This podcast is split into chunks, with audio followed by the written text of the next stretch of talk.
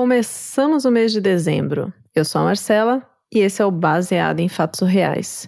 Aquele podcast que conta a sua história em primeira pessoa, de maneira anônima, com muita empatia, intimidade e leveza. Aqui cabe todo e qualquer tipo de história surreal que aconteceu com você, heroína, porque aqui nesse podcast você vira a heroína da sua história.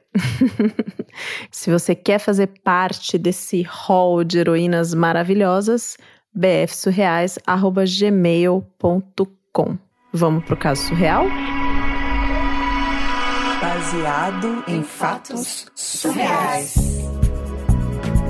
Histórias de mulheres como nós, compartilhadas com empatia, intimidade e leveza onde o assunto é a vida e o detalhe surreal.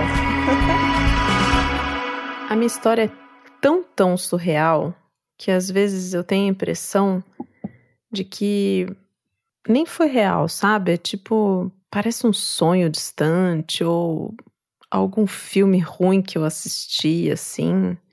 Ai, é uma coisa meio esquisita. E, e até é difícil para mim falar sobre isso, sabe? Porque em algum lugar ainda me machuca. Mas por favor, não, não desiste de mim. Escuta até o final e me ajuda nesse processo de passar por essa experiência. Meu nome é Mariana, eu tenho quase 27 anos.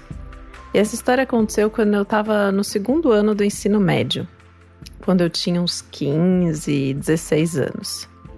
Nessa época eu trabalhava com os meus pais, sabe? E meu namorado também trabalhava com os meus pais. E ele era três anos mais velho do que eu, né? E já a gente já tava namorando fazia tipo uns dois anos, sei lá. Ou seja, acho que eu tava junto com ele desde os 13, quase 14. Enfim. E eu era apaixonadíssima nele. Ai, o Franco. Nossa, como eu gostava dele. O namoro era lindo, tudo certo, gostoso.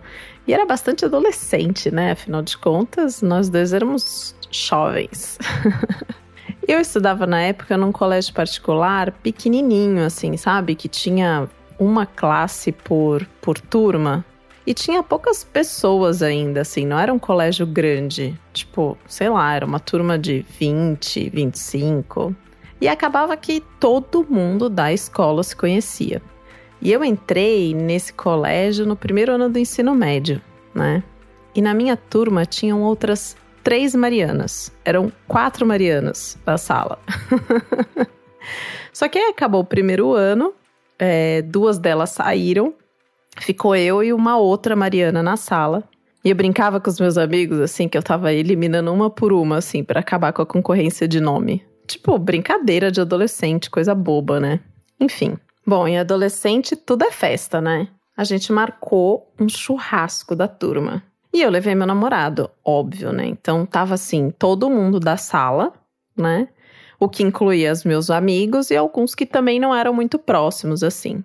E aí, churrasco de adolescente, bebida alcoólica barata. Óbvio, óbvio, óbvio que alguém passou da conta, né? Enfim.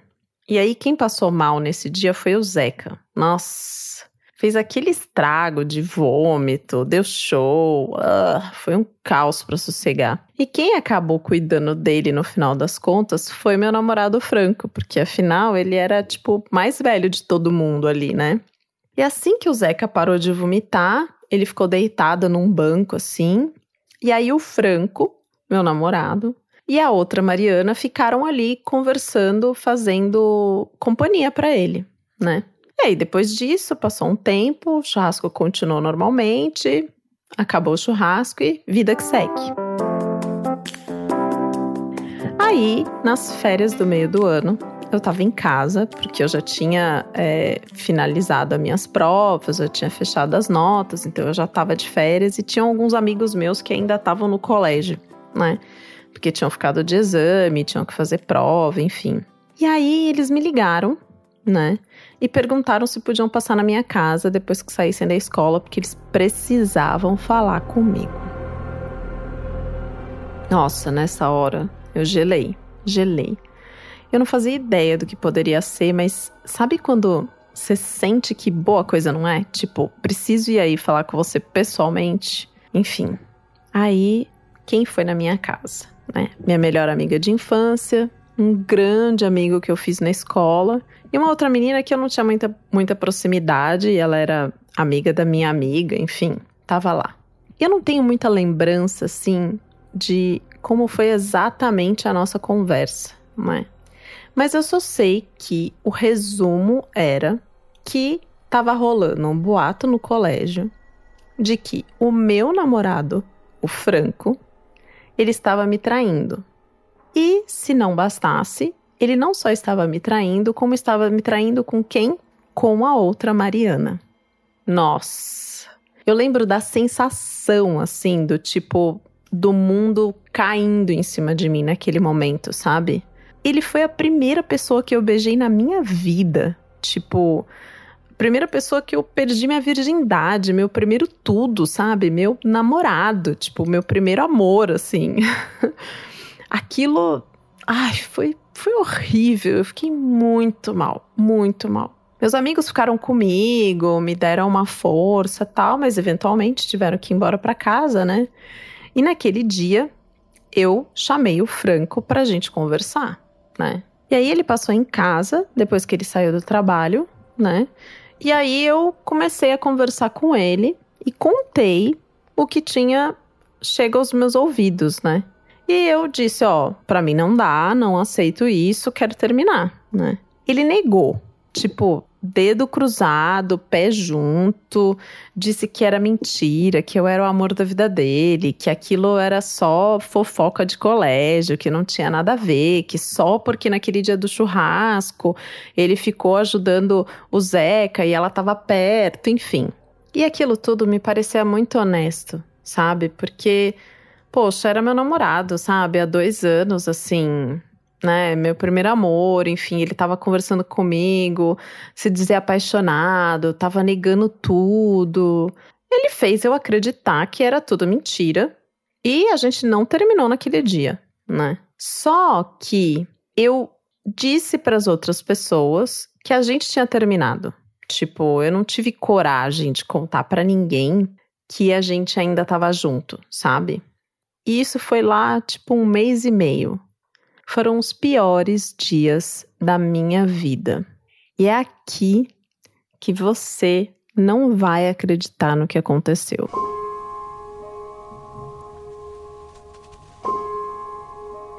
E tudo começou numa segunda-feira, quando eu cheguei em casa e fui ver o que o correio tinha entregue.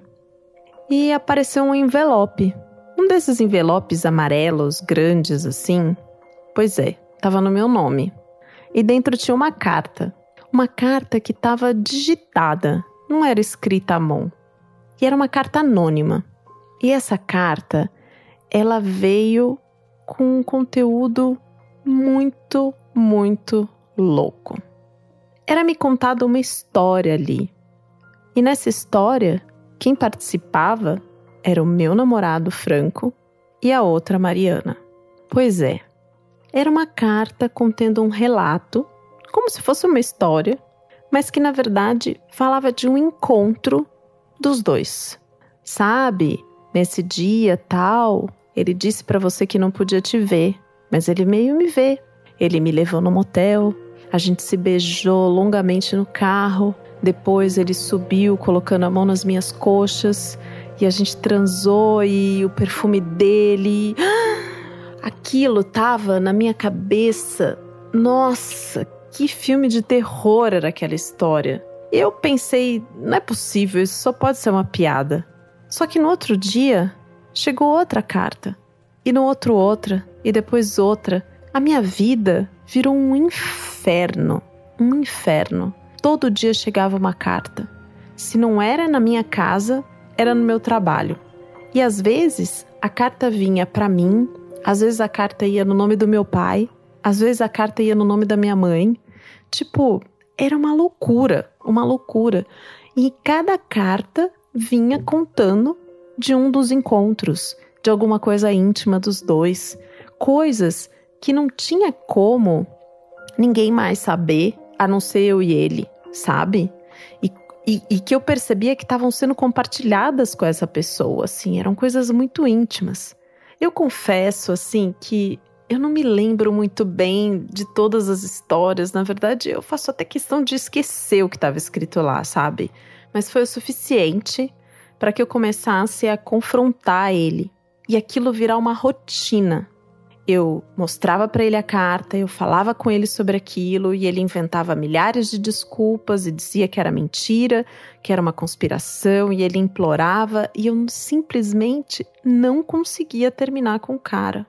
Veja, eu, eu, eu tinha só 16 anos. Ele era meu primeiro namorado, sabe? Eu tava recebendo cartas anônimas, tipo, sei lá de quem. Quem que tava fazendo isso? Foi um ciclo do demônio, assim, tipo, a gente brigava e aí eu não conseguia comer e aquilo ficava me atormentando e bastava eu chegar em casa e perceber que tinha um envelope para que aquilo já me desse suor, tremedeira, um frio na espinha. Ai, tava péssimo, péssimo. Até que um dia eu tava na escola e esse foi, assim, o ápice de tudo aquilo. Eu tava na aula, no meio da aula, e aí bateram na porta, pediram licença pro professor e olharam para mim, tipo com um sorriso no rosto, assim, de alegria, dizendo: Mariana, vem comigo que chegou um negócio para você na secretaria. Tipo, parecia uma coisa boa, sabe? Uma surpresa, um, sei lá. Eu até me animei um pouco, assim, na hora que eu levantei e fui caminhando com ele e fui chegando assim e vi aquele vaso com uma flor vermelha e um envelope eu pensei, nossa, né? Tipo, acho que o Franco quis fazer um, uma surpresa, ou meus pais, sei lá. Tipo, passou pela minha cabeça que podia ser uma coisa boa. Só que na hora que eu abri o envelope, não era nada disso. De dentro saiu mais uma daquelas cartas digitadas, com o mesmo conteúdo péssimo, e de novo repetindo que o meu namorado estava me traindo. O vaso caiu da minha mão e eu comecei a chorar, chorar, chorar, chorar. E todo mundo que estava na secretaria, o monitor que tinha me chamado, tipo, ninguém estava entendendo o que estava acontecendo, porque eu estava chorando de desespero. E tava todo mundo feliz, achando que aquilo era uma coisa boa, sabe? E aí a coordenadora saiu da sala e viu aquela cena e eu não conseguia parar de chorar, me trouxeram um copo de água e eu, sabe, lutando muito para conseguir me acalmar, enfim, até que foi passando, foi passando e aos poucos eu comecei a soluçar um pouco aquilo que estava acontecendo comigo. Eu contei das cartas, eu contei da traição, eu contei que tinham dito que a outra garota era a Mariana da minha sala. E eu disse que eu não sabia o que fazer, porque eu conversava com meu namorado, ele dizia que não. Eu não ia confrontar a menina, porque afinal de contas estavam chegando coisas anônimas, sei lá, não, não queria. E eu tava naquela situação horrorosa, sendo atormentada. A coordenadora então teve a brilhante ideia de chamar a Mariana na sala.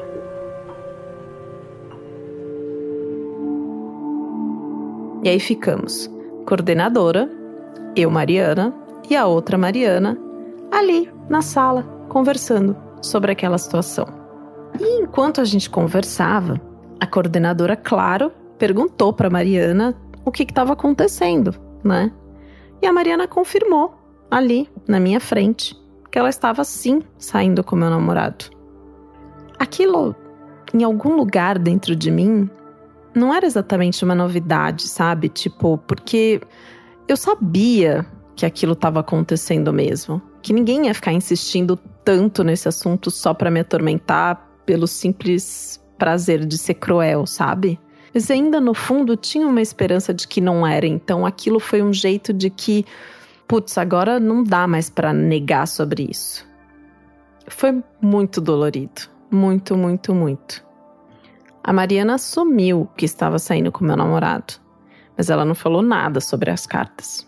Não disse que era ela que estava mandando aquilo. Aí a coordenadora fez um discurso teve a brilhante ideia de falar pra gente se abraçar. E a coisa ficou assim insustentável, insustentável. Eu saí muito arrasada daquela sala da coordenação. A gente voltou assim, caminhando sem olhar uma na cara da outra, eu e a Mariana. Entramos na sala, tipo, todo mundo sem entender o que estava acontecendo, mas rolando aquele buchicho no fundo. E naquele dia eu fui para casa tão, tão mal assim, que eu acho que ter chegado no fundo do poço me ajudou a colocar um ponto final com o Franco, sabe? E eu consegui terminar com ele. Não tinha mais como continuar com aquilo, né? Eu não tinha forças. E além de tudo, eu tinha muito medo de receber outra carta daquelas. No final, ele acabou continuando o trabalho na empresa dos meus pais, sabe? E eu tinha que ver o cara praticamente todos os dias. E foram meses muito difíceis, tipo, muito, muito difíceis. Com o tempo eu fui me recuperando, e eu até comecei a namorar, sabe? Aquele amigo que foi contar sobre a fofoca nas férias lá em casa. Me deu uma força, sabe? Ele ficou super do meu lado, assim. E isso acabou aproximando a gente. Só que, mesmo assim, foi um processo super doloroso, sabe? O Franco ainda voltava e ficava pedindo, dizia que era mentira, que queria ficar comigo, que foi tudo invenção. Com o tempo eu fui criando força e aquilo não foi mais mexendo comigo e eu consegui me libertar assim de, de toda a dor e todo o trauma que eu tinha passado. Hoje, contando isso para você, quando eu me lembro assim de tudo que aconteceu, eu confesso que é aquela sensação mesmo, sabe, de quase algo de outra vida, o que aconteceu com outra pessoa, tão surreal. E eu até hoje não sei quem foi que mandou aquelas cartas para mim.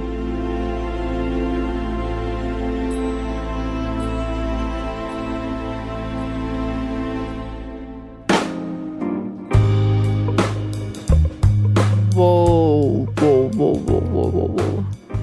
Cartas anônimas falando da traição do namorado. Puxada, hein, gente? Puxadaço, puxadaço eu fiquei aqui, nossa, tentando. É, tentando imaginar um pouco como é que foi essa situação, assim, porque o primeiro namorado é uma coisa tão. É muito marcante, né? Adolescência, tá tudo, assim, no limite dentro da gente. As relações parece que são, sabe, vida ou morte, assim, super profundas e eternas e intensas. Então eu fico imaginando que deve ter sido muito puxado pra heroína. Muito puxado mesmo, assim. Fora que, cara, até hoje, sem saber quem mandou aquela carta, meu Deus do céu. Meu, eu não consigo dormir. Eu não consigo dormir. Tipo, se eu perco coisas na minha casa, sabe? Aquela pessoa que pede a tampa da Tupperware, se ela não descobre onde foi parar, ela não descansa. Imagina receber uma carta que você não sabe quem mandou. Nossa Senhora. Eu já contei aqui uma vez nesse podcast sobre o CD que eu ganhei na rua de um estranho, que eu nunca descobri por que, que aquele CD chegou na minha mão, enfim, né? Por que, que ele me deu aquele CD e era um CD de coletânea de músicas que ele gravou, enfim, e eu nunca mais consegui encontrar aquela pessoa. bizarro, bizarro, bizarro. Mas fiquei apaixonada pelo CD. Enfim, que bom que no final das contas a heroína conseguiu, né, passar por essa situação, porque é muito ruim a gente estar tá nesse lugar, né? Tipo, a gente gosta de alguém e aí alguém vem e conta que essa pessoa não tá sendo honesta com a gente, né, que tá passando a gente para trás. E aí a gente fica naquele mix entre o que a pessoa nos diz e o que as outras pessoas que estão em volta estão falando. É, é uma situação muito difícil muito difícil, que eu acho que a gente novo assim ainda é mais difícil de lidar. Então, heroína, parabéns, viu? Que bom que você conseguiu passar por isso. Que bom que você conseguiu contar a sua história. Eu sei que você disse que não conseguiu contar em áudio, né? Mas você pôde escrever e eu tenho certeza de que isso te ajudou em alguma, de alguma maneira a elaborar isso ainda. Hoje, né? O que ainda precisa, porque a gente está sempre reelaborando as nossas histórias quando a gente está contando, né? Quero fazer um convite para você que está escutando baseado em fatos reais para fazer parte desse grupo de pessoas incríveis que contribuem com o baseado em fatos reais, entrando lá em bfsurreais.com.br barra contribua e apoiando. Gente, sete reais, sete reais para ajudar, sete reais para fazer parte dessa comunidade, ser coprodutor desse podcast. Não é incrível? Levar essas histórias dessas mulheres para frente, eu acho maravilhoso. Então fica o convite, vem fazer parte desse grupo. E se você não pode contribuir financeiramente nesse momento, porque eu sei que isso acontece, você pode compartilhar esse episódio com alguém, você pode falar do baseado em fatos reais para alguém, você pode ir nas plataformas onde você escuta, principalmente na Apple, e favoritar o programa, dar cinco estrelinhas, avaliar, dizer que você gosta muito, porque isso também ajuda a comunidade a crescer e o programa. E desde já quero agradecer você por isso e até o próximo caso surreal.